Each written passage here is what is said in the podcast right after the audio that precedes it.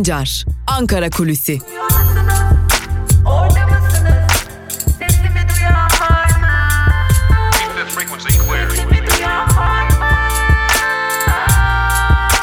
Özgürüz Radyo. Özgürüz Radyo. Ankara Kulisi'nin ilk bölümünden merhaba sevgili dinleyenler. Sıcak bir güne uyandık, sıcak bir gece geçirdik. Ee, fazlasıyla bilgi var, fazlasıyla e, konuşulacak şeyler var sevgili dinleyenler.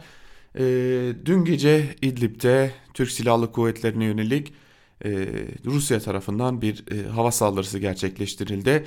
Tabi e, kaynaklar Rusya diyor.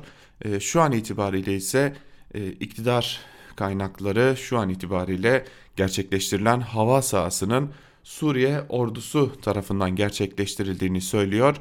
E, durum böyle sevgili dinleyenler. E, neler yaşandı dilerseniz hızlıca bir aktaralım. Tabi kulisler neler söylüyor onları da aktarmakta fayda var.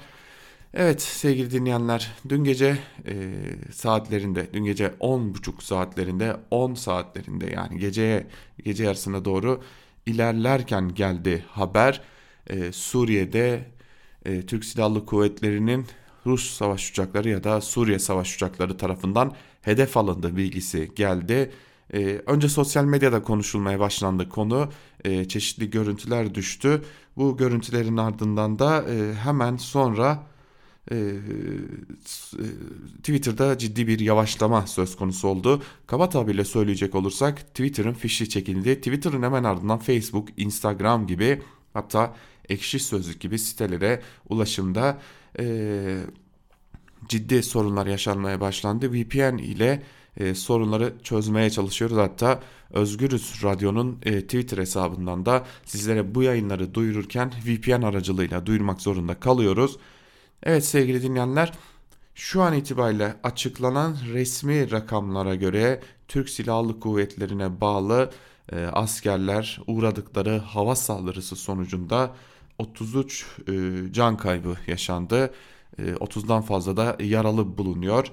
Tekrarlayalım Hatay Valiliği yaptığı açıklamayı önce 9 ardından 22 ardından 29 ve son olarak da 33 askerin İdlib'de düzenlenen hava saldırısı sonucunda hayatını kaybettiği belirlendi. Son 2 ay içerisinde İdlib bölgesinde özellikle toplamda 53 asker hayatını kaybetmiş oldu. Dün yaşanan kayıplar ile birlikte. Şimdi düne dönelim biraz sabah saatlerine dönelim. Sabah saatlerinden e, yaşanan gelişmeleri aktarırsak dün akşam neler yaşandı, niye yaşandığı sorusuna da belki biraz daha net cevaplar bulmuş oluruz. Dün akşam e, saatlerinde bitti Rus heyetiyle Ankara'da düzenlenen toplantı. O toplantıda e, iddia o ki e, kulisler e, aslında bunları fısıldıyor.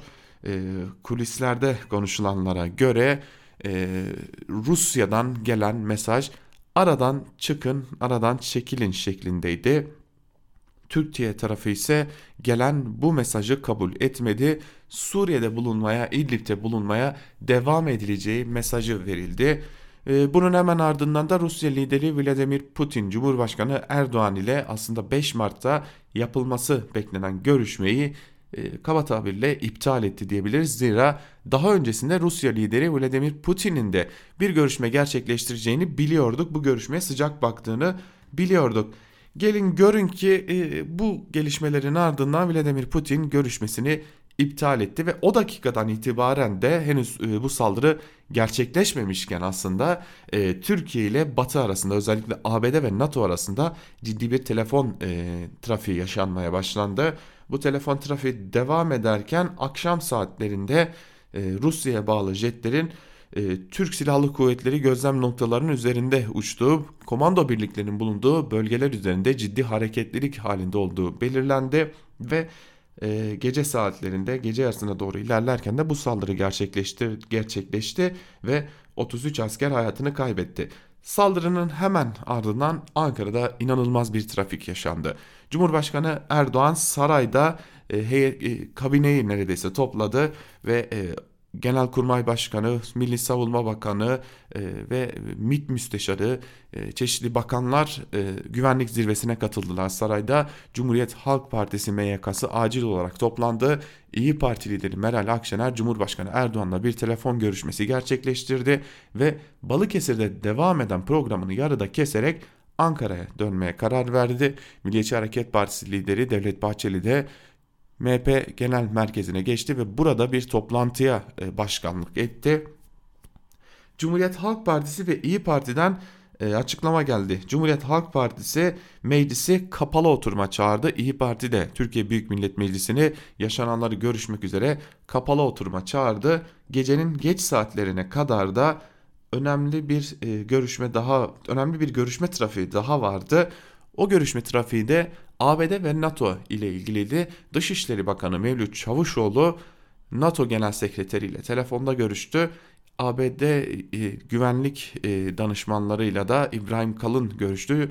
Özellikle ABD Başkanı Donald Trump'ın danışmanlarıyla yoğun bir telefon diplomasisi gerçekleştirildi. Hatta gece saatlerinde bizlere ulaşan bilgi Cumhurbaşkanı Erdoğan ile ABD Başkanı Donald Trump arasında bir telefon görüşmesi olacağına dair de henüz bu telefon görüşmesinin olduğuna dair bir bilgi mevcut değil ancak dün gece bütün neredeyse görüştüğümüz kaynaklarımız ABD Başkanı Donald Trump ile e, ABD Başkanı Donald Trump ile Cumhurbaşkanı Erdoğan arasında bir görüşme olacağını bizlere aktardılar.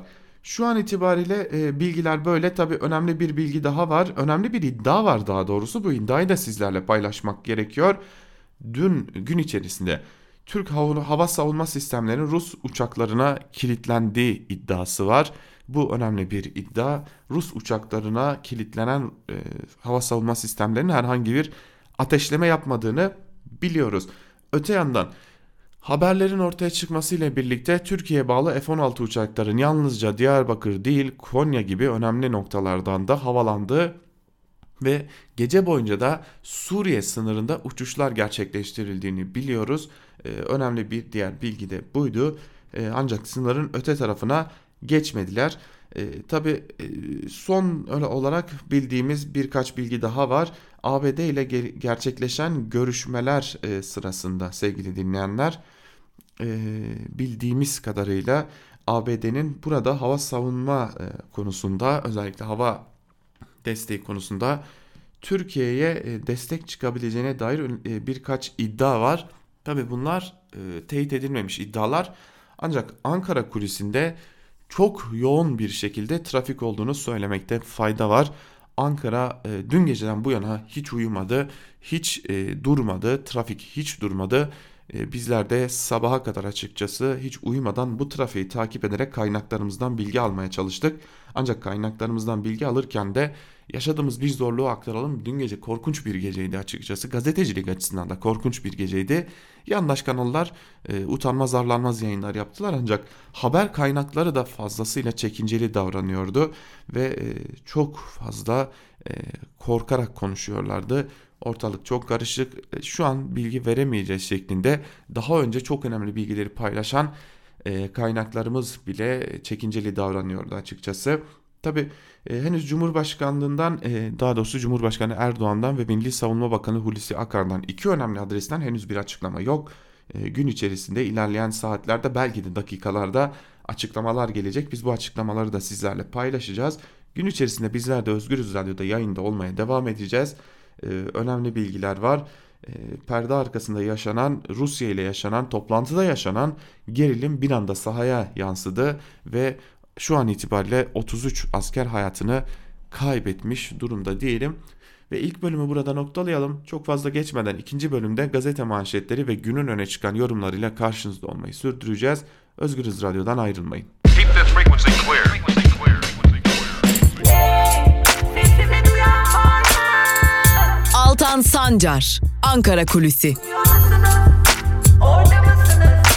Sesimi duyan var mı? Özgürüz Radyo. Özgürüz Radyo.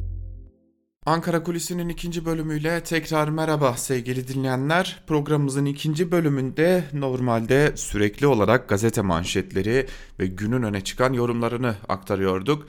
Fakat bugün biraz farklı olacak programımız zira e, çok çok önemli gelişmeler var. E, artık ülke olarak Türkiye savaşın eşiğinde belki de hatırlatalım neler oldu. İlk bölümde konuşmuştuk ama tekrar hatırlatalım. E, Suriye'de bulunan Türk Silahlı Kuvvetleri mensubu askerlere dün gece itibariyle hava saldırısı düzenlendi. Şu ana kadar açıklanan resmi rakamlara göre 33 asker hayatını kaybetti. 32 asker ise yaralı. Hatay valisinin verdiği bilgilere göre de yaralılar arasında hayati tehlikesi olan askerler bulunmuyor. Şimdi resmi rakamlar böyle. Dün gece boyunca zaten trafiği de aktardık. E, hala o trafik devam ediyor. Bir yandan telefon diplomasisi devam ediyor. Bir yanda Ankara'da görüşme trafiği devam ediyor.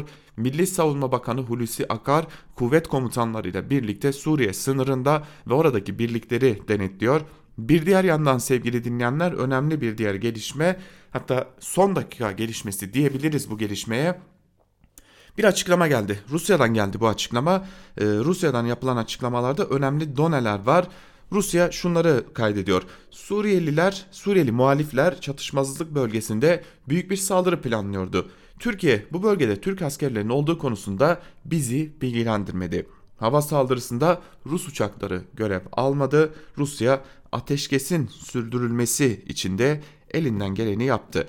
Şimdi bir diğer önemli bilgiyi daha aktaralım sizlere. Hatta e, şunu ekleyerek söyleyelim. Haber ajansları bölgeden canlı yayında e, sıcak noktalardan biri elbette ki Suriye sınırı özellikle Reyhanlı bölgesi İdlib'e yakın bir nokta. Ancak önemli bir diğer noktayı aktaralım sizlere. O da Yunanistan sınırı Avrupa'ya açılan kapılar. E, sadece kara değil anlaşıldığı kadarıyla deniz yolundan da bir e, hareketlilik var. E, dün gece itibariyle Türkiye'den botlarla ayrılan e, yolcular vardı. Bu botlarla ayrılan e, mülteciler daha doğrusu mültecilere sahil güvenlik birimleri herhangi bir engelleme çıkarmadılar. Öte yandan kara sınırında da mültecilerin Avrupa'ya yürüyüşü devam ediyor. Dün e, Reuters bir Türk yetkiliye dayandırarak yaptığı haberin de e, mültecilerin Avrupa'ya geçişi önünde Türkiye'nin herhangi bir engel çıkarmayacağını ve kapıları sonuna kadar açtığını belirtmişti. E, bölgeden gelen fotoğraflar ve özellikle Demirören Haber Ajansı'nın yaptığı canlı yayınlarda da şunu görüyoruz ki bölgede akın akın mülteciler Suriye'den Suriyeli mülteciler, Afgan mülteciler Avrupa sınırına doğru yürüyorlar. Sırt çantaları ile birlikte yürüyorlar. E, bu da önemli bir diğer gelişme. Tabi e, biz şimdi gazete manşetlerine geçeceğiz ancak gazete manşetlerine geçerken şunu hatırlatalım ki e, bugün ağırlıklı olarak gazete manşetlerini aktarırken bir yandan da gelişmeler neler, son dakika açıklamaları neler bunları sizlerle paylaşacağız.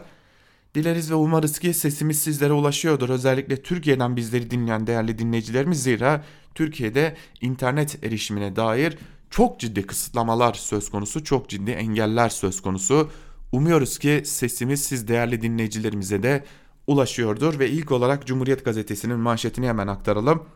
Cumhuriyet Gazetesi bugün canımız yanıyor manşetiyle çıkmış. Canımız yanıyor manşeti doğrudan doğruya dün gece İdlib'de yaşanan gelişmelere ilişkin ve e, gazetenin manşetinin ayrıntılarında ise şunlar aktarılıyor. Suriye'deki bataklık İdlib'ten yürek yakan haberler geldi. Vilayetin doğusundaki Serakib'i ele geçiren Türk Silahlı destek Türk, Türk Silahlı Kuvvetleri destekli ÖSO Şam Halep bağlantısını sağlayan M5 karayolunu yeniden kesti. Şam'a destek veren Moskova'nın Türk askeri uzmanlar omuzdan füzelerle Rus uçaklarına ateş açtığı iddiasının ardından Rus ve Suriye jetlerinin Türk askerlerinin bulunduğu binayı hedef aldığı bildirildi. Hatay valisi Rahmi Doğan saldırıyı Suriye jetlerinin düzenlediğini belirterek 22 Mehmetçiğimiz şehit oldu. Ağır yaralılarımız var dedi. Yerel kaynaklar hedef alınan TSK konvoyundaki askerlerin sığındığı okulun vurulduğunu bildirdi. Kaynaklar şehit sayısının artabileceğini söyledi. Dün ayrıca farklı bölgelerde düzenlenen hava saldırılarında 3 asker şehit düştü deniyor. Tabi burada bir dipnotu paylaşmak gerekiyor. E, gece boyunca gelişmeler devam etti elbette ki. E, gece boyunca gelişmeler devam ettiği için de e, gazeteler baskıya girdiğinde tam olarak bölgede hayatını kaybeden askerlerin sayısı belli değildi. Şu an itibariyle 33 gibi bir rakam var elimizde. bu soy, e, sayının da artabileceği de önemli bir diğer bilgi diyelim ve geçelim e, Cumhuriyet Gazetesi'nin ardından bir Gün gazetesine tabi e, biz de gazete manşetlerini sizlere e, özellikle e, internetten paylaştığımız için ve biz de internete ulaşımda çok ciddi sıkıntılar çektiğimiz için arada e, gazete manşetlerini aktarırken küçük gecikmeler yaşanabilecek. Sizlerden bu konuda da özür diliyoruz. Geçelim Bir Gün gazetesine demiştik. Bir Gün gazetesinin manşetinde kapılar kapandı, düğüm çözülmedi sözleri yer alıyor. Ayrıntılarda ise şu cümlelere yer veriliyor. Erdoğan'ın Soçi sınırlarına dönülmesi için Şam'a verdiği süre bu gece doluyor. Ancak anlaşmazlıklar çözülebilmiş değil. Kremlin 5 Mart'ta yapılacağı söylenen toplantı için Putin'in başka bir planı var dedi. İdlib'de tansiyon her geçen gün yükselirken düğün bir türlü çözülemiyor. Suriye ordusunun düzenlediği hava saldırıları sonucu son 48 saatte Türk Silahlı Kuvvetleri mensubu 3 asker yaşamını yitirirken bir asker de yaralandı. Yılbaşından bu yana bölgede yaşamını yitiren asker sayısı 19'a yükseldi. Ayrıca Türkiye destekli cihatçı grupların Serakib'in kontrolünü yeniden ele geçirdiği iddia edildi. Ancak Rus haber ajanslarına konuşan bir Rus askeri kaynak bu iddianın gerçeği yansıtmadığını söyledi. AKP'li Cumhurbaşkanı Erdoğan'ın Soçi sınırlarına dönmesi için Şam yönetimine verdiği sürede son 24 saate girildi. Fakat diplomatik anlamda bir ilerleme, ilerleme sağlanamıyor. Rusya 5 Mart'ta Almanya, Fransa, Rusya ve Türkiye arasında yapılması planlanan dörtlü zirveye kapılarını kapattı. Kremlin, Putin'in 5 Mart'ta başka planları var dedi. Öte yandan Suriye hava sahasının kullanımı konusunda açıklama yapan Savunma Bakanı Hulusi Akar bir noktaya gelindiğini ama sorunların çözülemediğini belirtti deniyor bu haberin de ayrıntılarında. Tabi arada başka haberleri de sizlerle paylaşacağız. Ee, koronavirüsle ilgili de Bir Gün Gazetesi'nin birinci sayfasında bir haber var. Onu da sizlere aktaralım. Çember daralıyor. Hazırlıklar hazırlıkları tamamlayın. Başlıklı haberin ayrıntılarında ise şunlar yer alıyor. Dünya genelinde 82 binden fazla kişiye bulaşan koronavirüsün yayılması sürüyor. Danimarka, Norveç ve Pakistan'da ilk vakalar tespit edildi. Komşu ülke İran'da sıkıntı büyüyor. Cumhurbaşkanı yardımcısının da virüse yakalandığı ülkede ölü sayısı 26'ya ulaştı. 4 sınır komşusunda virüs tespit edilen Türkiye'de ise sınır önlemleri artırıldı. İstanbul Tabip Odası'nda dün düzenlenen toplantıda hazırlığın önemine vurgu yaparak bilimden ayrılınmaması istendi. Türk Hava Yolları ise gerekirse Roma ve Milano seferlerinin de durdurulabileceğini açıkladı deniyor haberin ayrıntılarında. E, biliyorum içiniz kararıyor, e, hepimizin içi kararıyor. E, zira büyük bir kaosun, büyük bir karmaşanın, büyük bir e, kabusun içerisindeyiz. Bir yanda koronavirüs var, bir yanda e, Türkiye'nin kapısında artık bir savaş var. Türk Silahlı Kuvvetleri mensubu askerler Suriye'de hedef alınıyor. E, tabii bu yaşananların önemli bir diğer etkisi de ekonomiye oluyor. Ee, borsa sadece dün itibariyle %4.13 değer kaybetti ve günü 110 bin puandan kapattı. Ee, günün ilk saatlerinde e, hem dolarda hem de euroda e, çok hızlı bir yükseliş söz konusu. E, dolar güne 6 lira 22 kuruştan başladı. Şu sıralarda da 6 lira 25 kuruş civarında seyrediyor. Euro'da ise çok hızlı bir yükseliş söz konusu. Dolara göre de e, hızlı bir yükseliş söz konusu ve şu an itibariyle dolar da 6 lira e, çok özür dilerim Euro'da 6 lira 87 kuruş seviyesinde seyretmeye devam ediyor. Öte yandan dün Amerika Birleşik Devletleri'nde de e, Dow Jones yani ABD borsası çok hızlı şekilde çakıldı.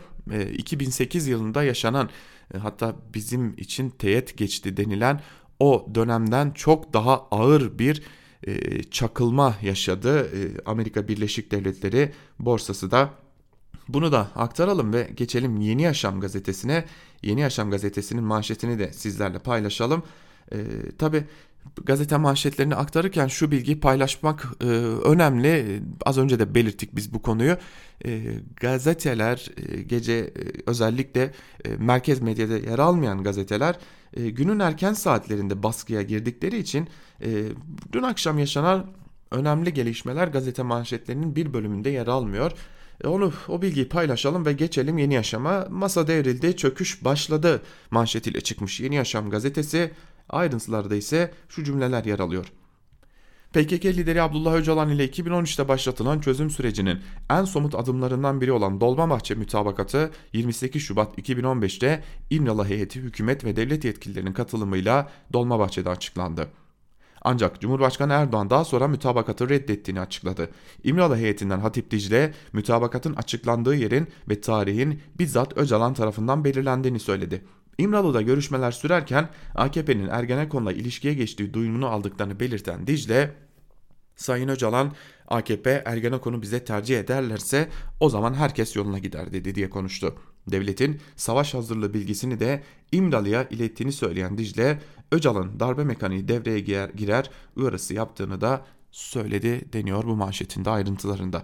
Yine Yeni Yaşam gazetesinin birinci sayfasında önemli bir haber var. İmralı'da yangın başlıklı bir haber. Ayrıntılar ise şöyle. PKK lideri Abdullah Öcalan ve Ömer Hayri Konar, Veysi Aktaş, Hamidi Yıldırım'ın tutuklu olduğu cezaevinin bulunduğu İmralı Adası'nda dün sabah saatlerinde orman yangını çıktı. Lodos nedeniyle büyüyen yangınla ilgili açıklama yapan yetkililer yangının söndürüldüğünü duyuruldu. Öcalan'ın av- avukatları ve ailesi Öcalan'dan haber alamadıklarını belirterek görüşme için Adalet Bakanlığı'na başvurdu. HDP de bakanlıktan açıklama istedi deniyor. Dünün önemli gelişmelerinden biriydi. Ancak bu konuya ilişkinde e, yetkililerden gelen açıklamalar herhangi bir sıkıntının olmadığı biçimindeydi. Yeni Yaşam gazetesini de noktalayalım ve Yeni Yaşam'ın ardından geçelim Evrensel Gazetesi'ne. Evrensel Gazetesi'nin manşetinde faturalar donduruyor sözleri yer alıyor. Ayrıntılar ise şöyle. 915 liralık faturasını gösteren Leyla Hanım 85 yaşında annem var kombiyi kısamıyoruz. Annemin emekli maaşı ile doğalgaz faturası denk. Olacak iş mi? Ev kira olsa yanmıştık dedi. 529 liralık faturasını gösteren Demet Hanım ise kira, servis, kreş parası 2000 TL'yi buluyor. Üzerine doğalgaz binince kıştan nefret eder hale geldik diyor. 830 liralık faturasını gösteren Doğanay Bey ise iki fatura ödemedim. Borcumu taksitlendirdim. Yeni faturam 830 lira. Yine kombi hala yakıyorsun diye sorabilirler. Evde bir bebek var. Çok özür dilerim sevgili dinleyenler. Evde bir bebek var, çare yok. Hadi yakmadık. Çocuk hasta olsa o daha büyük dert dedi. Sanem Sarıoğlu ise Ocak ayında faturadan korktuk, Şubat'ta kıstık, ısınamadık demiş Evrensel Gazetesi'nin manşetinin ayrıntılarında da. Evet, gazete manşetleri özellikle e, muhalif medyada yer alan gazete manşetleri böyleydi. Bir de diğer medya organlarına bakalım ve ilk olarak Sözcü gazetesine göz atalım. Sözcü gazetesinin manşetinde mübarek günde kara haber sözleri yer alıyor. Ayrıntılar ise şöyle. Rus uçakları Suriye'de İdlib'de at, askerimize hava saldırısı yaptı. Kahpe saldırıda 29 askerimiz şehit düştü. 36 askerimiz de yaralandı. Türkiye dün Suriye İdlib'den gelen peş peşe şehit haberleriyle sarsıldı. İlk açıklamayı öğle saatlerinde Cumhurbaşkanı Erdoğan yaptı. İdlib'de 3 şehidimiz var dedi. Rejimin kaybı çok büyük dedi. Bu açıklamanın ardından ikinci açıklamayı Hatay valisi dün gece yaptı. Vali Rahmi Doğan, Rusya destekli rejim güçlerinin hava saldırısında 29 askerimizin şehit olduğunu, 36 yaralının ise tedaviye alındığını söyledi. Uluslararası anlaşmalar çerçevesinde bölgede bulunan kahraman askerlerimize yönelik kahpe hava saldırısı yüreğimizi yaktı. Suriye rejimine ve destekçi Rusya'ya sosyal medyada öfke yağdı deniyor. Haberin ayrıntılarında da bir haber kendi içinde çelişiyor. Bunu aktarmakta fayda var. E, haberin spotunda e, saldırıyı gerçekleştirenlerin Rusya'ya bağlı uçaklar olduğu aktarılırken e, haberin ayrıntılarında ise saldırıyı gerçekleştiren uçakların e, bir yerde Suriye uçağı olduğu aktarılıyor. Sözcü gazetesini de noktalayalım ve hemen Karar gazetesine geçelim. Karar gazetesinin manşetinde ise bugün yine tabii ki e, gelen acı haberler yer alıyor. E, Kırmızı alarm seviyesi e, konusu aslında koronavirüs konusunda gelen acı haberler yer alıyor. Tabii üst üste o kadar çok acı haber geldi ki hangisini kastettiğimiz belki de anlaşılmıyor. Kırmızı alarm seviyesi manşetiyle çıkmış Karar gazetesi ayrıntılarda ise şunlar yer alıyor. Çin'de ortaya çıkan koronavirüs 2,5 ay içinde 6 kıtada 50 ülkeye sıçradı. Ölü sayısı 2800'ü aştı. Dünya Sağlık Örgütü küresel kırmızı alarm verirken teyakkuza geçen başkentler sınır kapılarını kapattı. Riyad'ın umre yasağı tehlikenin vardığı boyutu ortaya koydu. Aşı ile ilgili umut veren bir gelişme olmaması ise endişeleri arttırdı deniyor bu manşetinde ayrıntılarında. Tabi bugün Haber sitelerine baktığımızda ağırlıklı olarak e, koronavirüse dair bir haber göremiyoruz. E, aslında bu da çok makul ve anlaşılabilir bir durum. Zira ülke olarak e, savaşın eşindeyiz ve e, bu savaş eşiğine dair haberlere haliyle daha fazla ağırlık verilmiş durumda. Tabi bir yandan da e, gözümüz hem e, telef telefonlarımızda hem de televizyonlarda e, iktidardan e, özellikle de Cumhurbaşkanı Erdoğan'dan bir e, haber e, bekliyoruz, e, bir açıklama bekliyoruz. Bu açıklama da geldiğinde eğer yayınımız devam ediyorsa sizlerle paylaşacağız. E, tabii bir yandan da e, çok e, ilginç, e, daha doğrusu iğrenç e, haberler, iğrenç paylaşımlar var. Bunu da aktarmakta fayda var. E, bazı haber siteleri çok iğrenç ve ilginç paylaşımlar yapıyorlar ve Borsa İstanbul kapatılsın hainler amacına ulaşmasın başlıklı haber yapan siteler var. İsimlerini vermeyelim ama e, sadece bir gecede 33 insan hayatını kaybetmiş iken e, kalkıp da borsayı düşünmek açıkçası en büyük e, hainlik, en büyük terbiyesizlik, ahlaksızlık olsa gerek diyelim. E, devam edelim e, biz gazete manşetlerine. E, Karar gazetesini de noktalamış olduk. Karar gazetesinin ardından da e, Milliyet gazetesine geçelim. Hep birlikte bir de Milliyet gazetesine bakalım. Manşette vurguna geçit yok sözleri yer alıyor. Maske fiyatlarındaki artış e, manşete taşınmış Hürriyet gazetesinde. Ancak e, hemen gazetenin sür manşetine baktığımızda ise bir ölür bin doğarız. İdlib'de 29 şehit sözleri yer alıyor. Ayrıntılarda ise şunlar aktarılmış. Göçü durdurmak ve insanlık dramının önüne geçmek için İdlib'de bulunan Mehmetçiye rejim unsurları tarafından düzenlenen hava saldırısında 29 askerimiz şehit oldu. Hatay valisi alçak saldırıda yaralanan 36 kahraman askerin tedavi altına alındığını söyledi. Saldırı sonrası rejime ait hedefler imha edildi. İdlib'de 10 Şubat'tan bu yana süren operasyonlarda 1079 rejim askerinin etkisiz hale getirildiği açıklandı. Operasyonlarda rejime ait 55 tank, 3 helikopter, 18 zırhlı araç, 29 obüs, 21 askeri araç, 4 doçka, 6 mühimmat deposu ve 7 havan imha edildi deniyor haberin ayrıntılarında. Sevgili dinleyenler burada araya girerek e, küçük bir duyuruyu da sizlerle paylaşmak istiyorum. E, biliyorsunuz e, az önce de aktarmıştık. İnternette ciddi bir kısıtlama söz konusu. Ciddi bir ağırlaşma var. Belki Twitter üzerinden, internet sitemiz üzerinden bizlere ulaşmakta zorlanabilirsiniz. Bu nedenle Özgürüz Radyo'nun uygulamasının hem Google Play Store'da hem de App Store'da hazır olduğunu aktaralım sizlere. E, uygulamalarımızı e, Google Play Store'dan ve App Store'dan indirebilirsiniz. Uygulamalarımızı indirerek de e, hem içeriklerimize hem haberlerimize ki bugün gün boyunca da canlı yayınlarımız devam edecek ve günün ilerleyen saatlerinde genel yayın yönetmenimiz Can Dündar da bizlerle olacak ve yaşanan gelişmeleri e, genel yayın yönetmenimiz Can Dündar da gün boyu bizlerle paylaşacak, değerlendirecek. E, tüm bu içeriklere ulaşmak için de Özgürüz Radyo'nun uygulamalarını indirebilirsiniz. Böylelikle herhangi bir engele yavaşlamaya takılmadan da Özgürüz Radyo'nun içeriklerine ulaşabilirsiniz. Devam edelim, geçelim İdlib'ten acı haber manşetiyle çıkan Ahmet Hakan'ın yönettiği Hürriyet gazetesine. Ee, burada da sayı 29 şehit şeklinde ayrıntılarda ise şunlar aktarılmış. Suriye'nin İdlib kentindeki Türk askerlerine düzenlenen hava saldırısında 29 Mehmetçik şehit oldu. Saldırıda ağır yaralanan askerlerimiz Cilve Gözü sınır kapısından Türkiye'ye getirildi. Ankara'daki siyasi çevrelerde gelişmeleri merkezlerinde değerlendirdi. CHP lideri Kılıçdaroğlu ve MHP lideri Bahçeli kurmaylarıyla olağanüstü toplantılar yaptı. İyi Parti Genel Başkanı Meral Akşener de Cumhurbaşkanı Tayyip Erdoğan'la telefonda görüştü deniyor haberin ayrıntılarında. Yine Hürriyet gazetesinin birinci sayfasından korona çakalları başlıklı bir diğer haberi de aktaralım sizlere. Önemli bir diğer gündem maddemiz haliyle. Çin ve diğer ülkelerden talep patlayınca fırsatçılar üşüştü.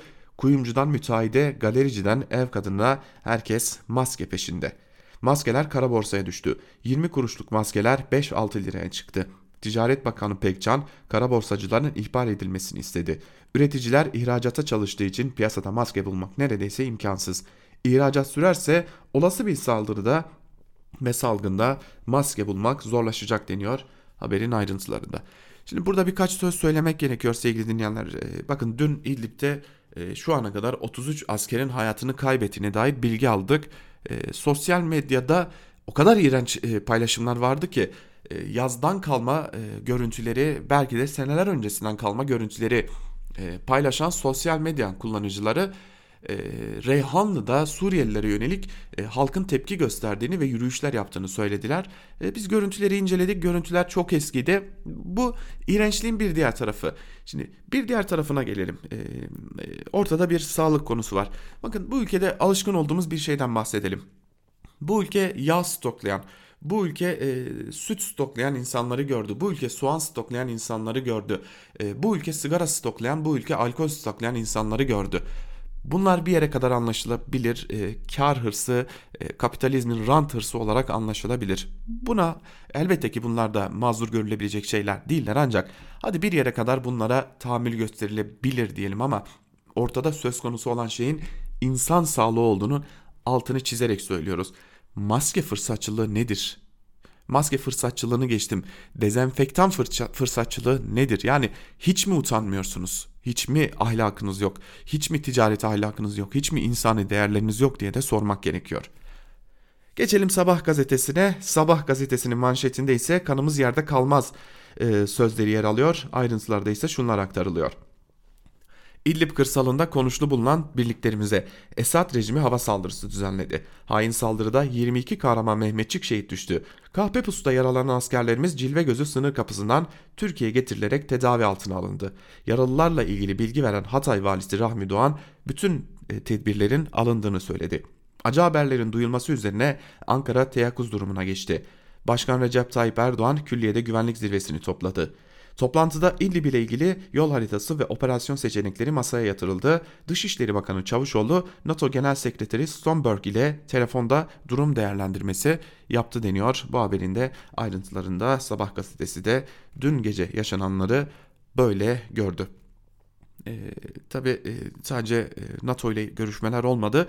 E, ilk bölümde de aktarmıştık. ABD ile de ciddi temaslar var. Özellikle ABD Başkanı Donald Trump'ın danışmanlarıyla Cumhurbaşkanı Erdoğan'ın e, baş danışmanı ve aynı zamanda e, sözcü sözcüsü olan Cumhurbaşkanlığı sözcüsü olan e, İbrahim Kalın da görüşmeler gerçekleştirdi. E, tabii bu görüşmelerin arkasından bir ABD Başkanı Donald Trump Erdoğan görüşmesi bekliyorduk ancak şu ana kadar buna dair bir açıklama yapılmadı. Geçelim Yeni Şafak'a. Yeni Şafak'ın manşetinde 32 şehit acımız büyük sözleri yer alıyor.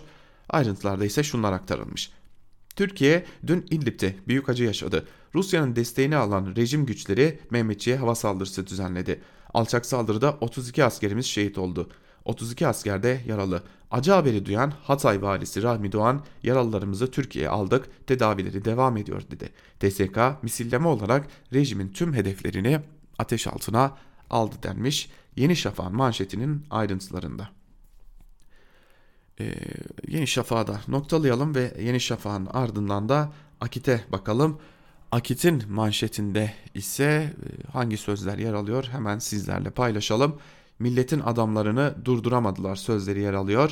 E, ayrıntılarda ise şunlar yer alıyor.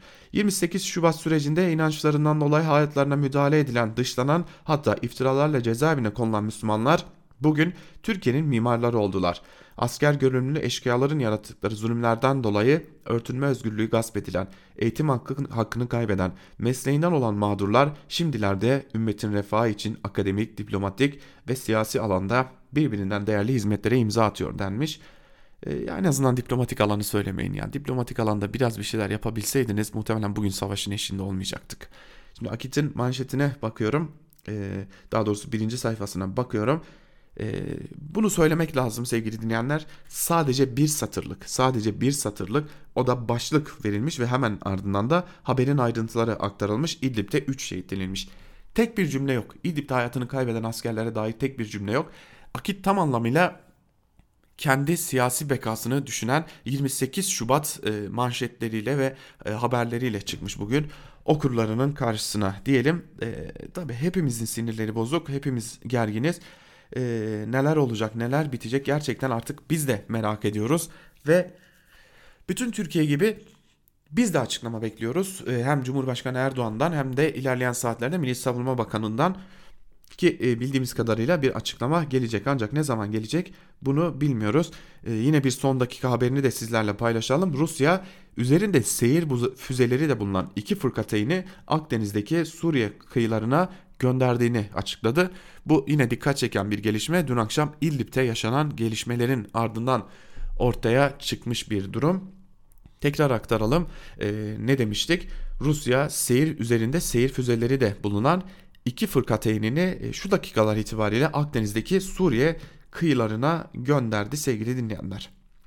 Şimdi gazete manşetlerini noktalayalım. E, farkındayım belki hızlı konuşuyorum ancak e, zaman kısıtlı ve e, size elimizden geldiğince çok fazla bilgi, çok fazla belge aktarmak istiyoruz.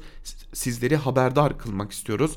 E, bu bizim görevimiz. E, biz Özgürüz Radyo olarak yola çıktığımız andan beri, beri size doğru ve tarafsız habercilik yapacağımızı söylemiştik. Hiçbir bilgiden eksik kalmanızı istemiyoruz. Şimdi ilk olarak e, günün yorumlarına dair ilk olarak Murat Yetkin'in bir e, yazısına yer verelim. Murat Yetkin kişisel internet sitesinde bir e, yazı kaleme aldı ve İdlib'teki e, durumu değerlendirdi. Yazının başlığı ise e, şu şekilde İdlib'de şehit sayısı arttı, gerilim had safhada. Ayrıntılar ise şöyle. Suriye'nin İdlib şehri yakınlarında 27 Şubat'ta Türk birliklerine yapılan saldırıda 33 Türk askeri şehit oldu. Saldırıların ardından Ankara'da yapılan güvenlik zirvesinden sonra yapılan açıklamada hava kuvvetlerinin ve kara destek unsurlarının Suriye'deki hedefleri ateş altına aldığı belirtildi.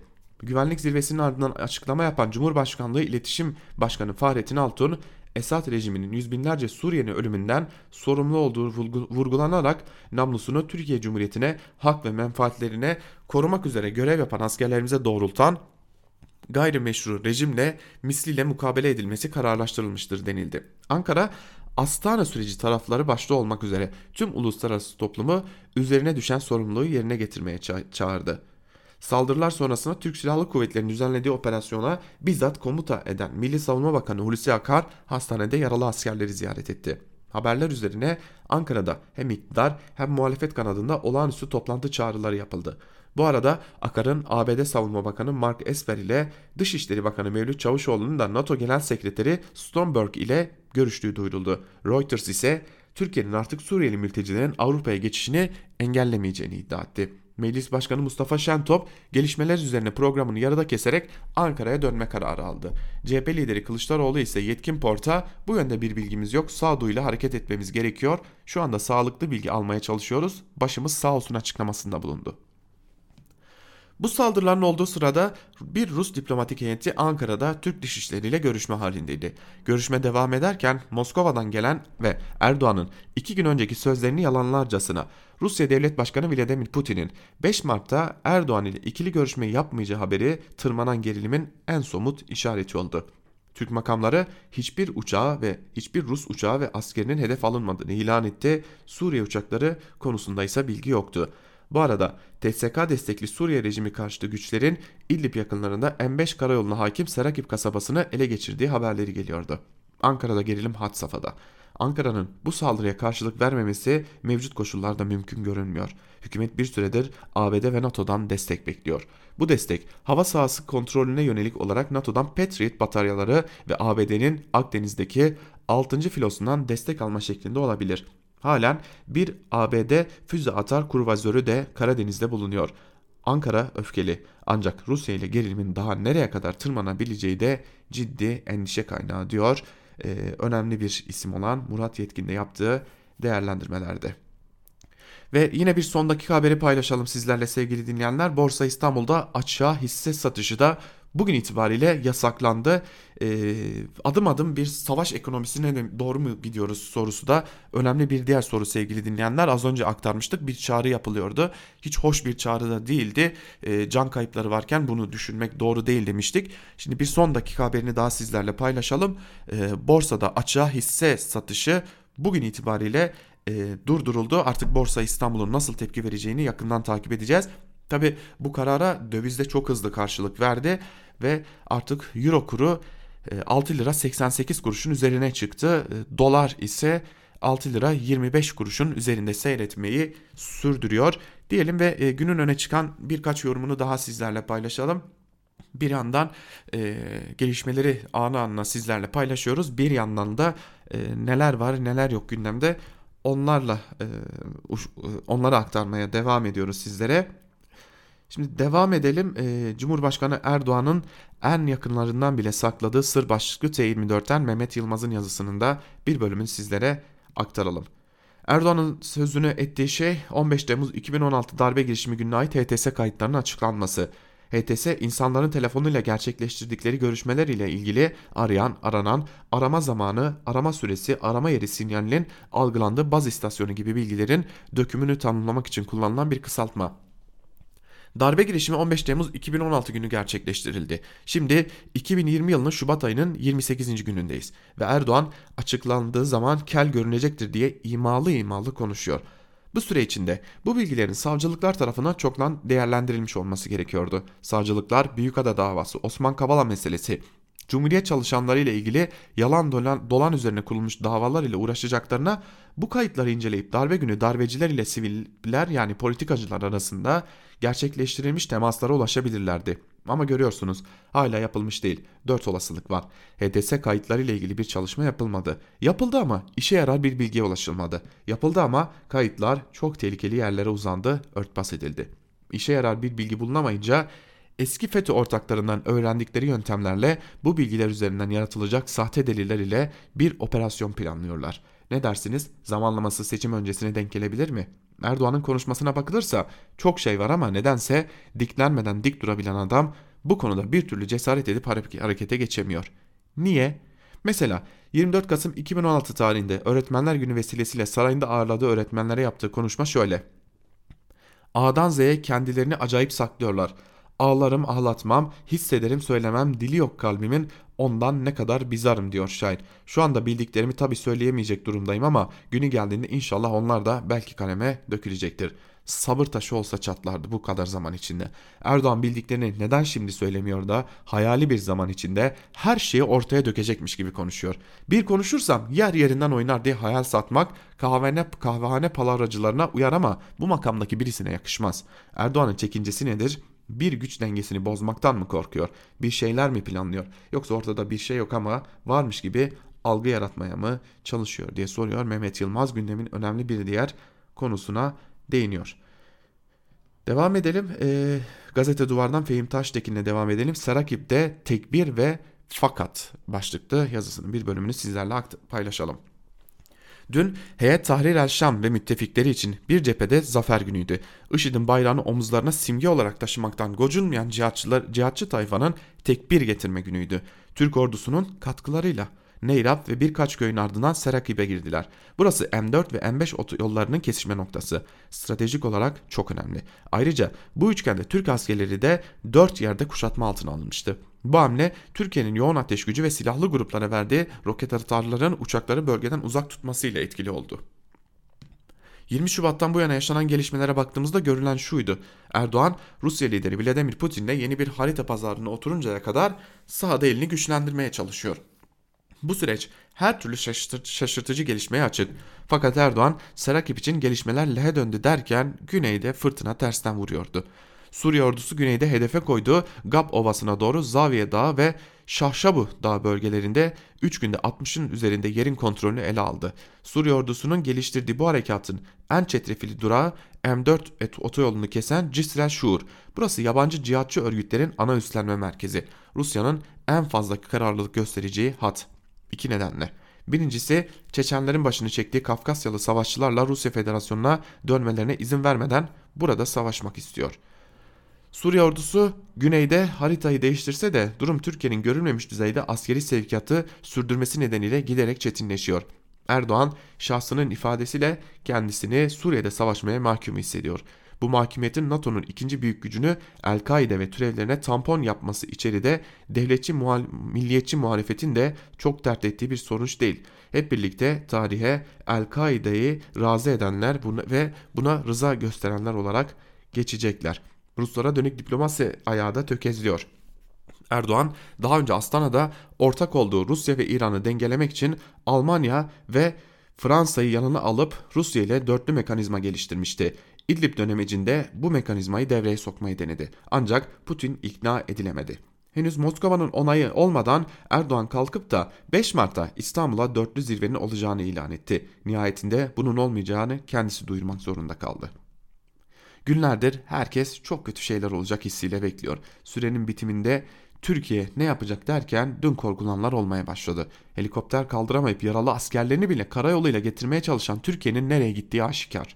Sonuçlarının bu denli sıradanlaştırılması da ürkütücü. Türkiye'nin topraklarını Suriye ordusundan geri almak için her bir kasaba ve köy için sonu gelmez savaşlara mı girilecek? Bu savaş kimin savaşı diyor Fehim Taştekin de yazısının bir bölümünde. Tabi şimdi yazıyı bitirdik. Yazıyı bitirirken önemli bir son dakika gelişmesi daha önümüze düştü. Ee, bekliyorduk aslında bu gelişmeyi de bekliyorduk ama e, yine de ne zaman olacak nasıl olacak e, diye merak ediyorduk. E, dün önemli görüşmeler gerçekleştirilmişti hem ABD ile hem de e, NATO ile işte bu görüşmeler ilk meyvesini verdi ve e, edindiğimiz bilgilere göre NATO dün yaşananları e, görüşmek üzere acil bir toplantı yapılacak. Türkiye NATO'yu acil bir toplantıya çağırdı. NATO'nun bugün toplanacağı belirtiliyor. Bir yandan da gözler orada olacak. Rusya'da Akdeniz'de seyir füzesi taşıyan ikinci savaş gemisini yolladı sevgili dinleyenler. Az önce ilkinin geçtiğini belirtmiştik. Şimdi de ikincisi e, yola çıkmış durumda. E, bakalım ilerleyen dakikalarda neler yaşanacak. İlerleyen artık saatler dahi diyemiyoruz. E, zira e, artık her şey dakikalara sığmış durumda. Bakın yayınımıza başlayalı sadece 40 dakika oldu ve e, bu süre içerisinde iki savaş fırkateyni e, Suriye kırsalına, Suriye sahasına giderken bir yandan da e, bir e, durum daha ortaya çıktı. Türkiye'nin talebiyle e, bugün NATO'nun acil toplanacağı da e, ortaya çıktı diyelim ve e, şimdi biz e, köşe yazılarına bugün çok fazla vakit ayıramadık ama e, bir köşe yazısını daha sizlerle paylaşalım.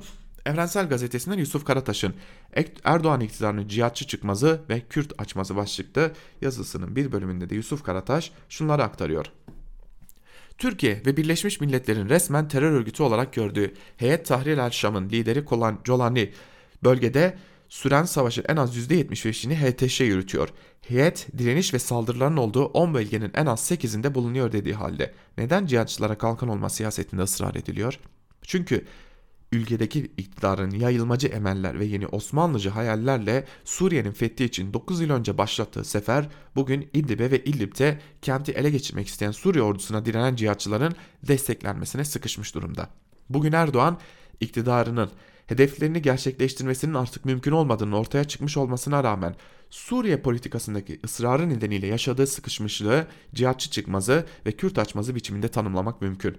Neden cihatçı çıkmazı? Çünkü bugün İdlib'deki durum cihatçıların Suriye müdahalenin dayanağı olarak kullanılması politikasının sonuna gelindiğini haber veriyor. IŞİD, Nusra, Ahrar Şam gibi cihatçı grupların sahada etkin olduğu dönem Erdoğan iktidarının Suriye müdahale politikasının en fazla dayanağa sahip olduğu dönemde. Rusya'nın askeri olarak devreye girip operasyonlara dahil olması Suriye Esad yönetimini devirme hesaplarının rafa kalkmasına yol açtı. Bu arada Kürtlerle işbirliğine yönelen ABD'nin Rakka başta yapılan operasyonlar için SDG'ye ağır silahlar vermesi ve devamında Temmuz 2016'da ABD ve Erdoğan iktidarı arasındaki gerilimden güç alan darbe girişiminin gerçekleşmesi karşısında Erdoğan iktidarı Rusya ile işbirliğine yöneldi. Rusya için Türkiye ile işbirliği hem cihatçı çetelerini tasfiyesi hem de NATO üyesi Türkiye'nin ABD'nin hesaplarını bozmak için devreye sokulması bakımından oldukça işlevsel bir işbirliğiydi.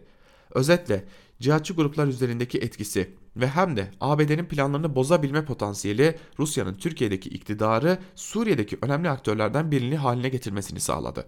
Ancak bu durum Türkiye'nin Barış Pınarı operasyonundan sonra değişmeye başladı.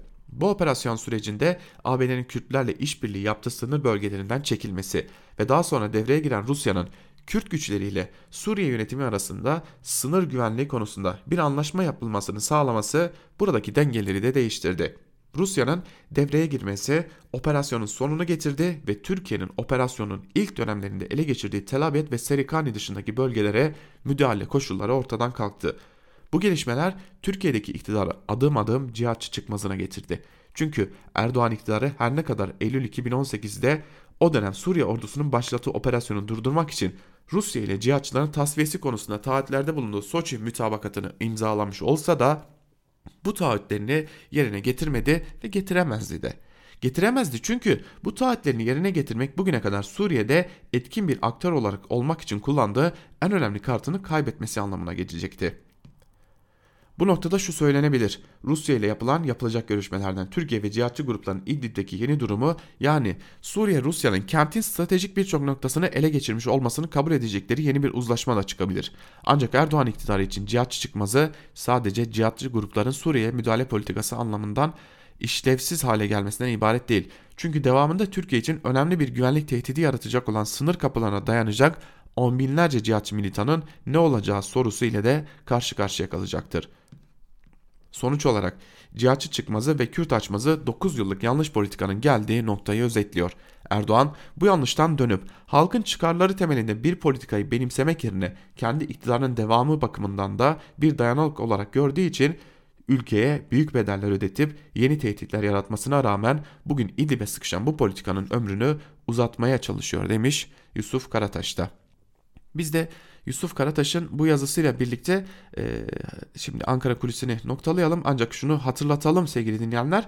Bizler Özgürüz Radyo'da gün içerisinde karşınızda olmayı e, olmaya devam edeceğiz. E, ve e, tüm bu gelişmeleri sizlere aktarmaya devam edeceğiz. Öte yandan Rus basınında da dikkat çekici değerlendirmeler var. Bunları da aktaracağız. Zira Türkiye ile Rusya Suriye'de doğrudan çatışmanın eşiğine geldi diye önemli değerlendirmeler de yapılmaya devam ediliyor. Tekrar hatırlatalım. Ee, Rusya'nın e, da içinde olduğu Suriye destekli güçlerin Türk Silahlı Kuvvetleri'ne saldırısıyla 33 asker hayatını kaybetmişti. E, ve Türkiye'nin çağrısıyla da NATO İdlib'deki e, saldırıların ardından acil olarak toplanacak olağanüstü bir toplantı gerçekleştirilecek. Bu toplantıdan neler çıkacak bunları da sizlerle paylaşmayı sürdüreceğiz. Bir yandan da canlı yayınlar devam ediyor demiştik. Bu canlı yayınlarla da Türkiye'nin sınır politikasını gevşetmesiyle birlikte e, mültecilerin akın akın e, Avrupa sınırına doğru ilerlediğini görüyoruz. Sadece sınır kapılarına doğru da değil açıkçası tarlalar içinden de ilerleyen mültecileri görmek mümkün. Mülteciler tarlalar içinden de ilerleyerek e, Avrupa'nın yolunu tutmuş durumdalar. Bu da önemli bir diğer gelişme. Bir yandan batılı müttefiklerle NATO ile bir toplantıya girecek bir yandan da batılı müttefiklerin sınırlarına artık e, mültecilerin dayanması durumu söz konusu. Olay nereye gidecek hep birlikte takip edeceğiz. Biz şimdilik bültenimizi burada noktalayalım. İlerleyen saatlerde tekrar karşınızda olacağız. Özgür Radyo'dan ayrılmayın. Özgür ve tarafsız haberlerle gelişmeleri aktarmak üzere karşınızda olmayı sürdüreceğiz.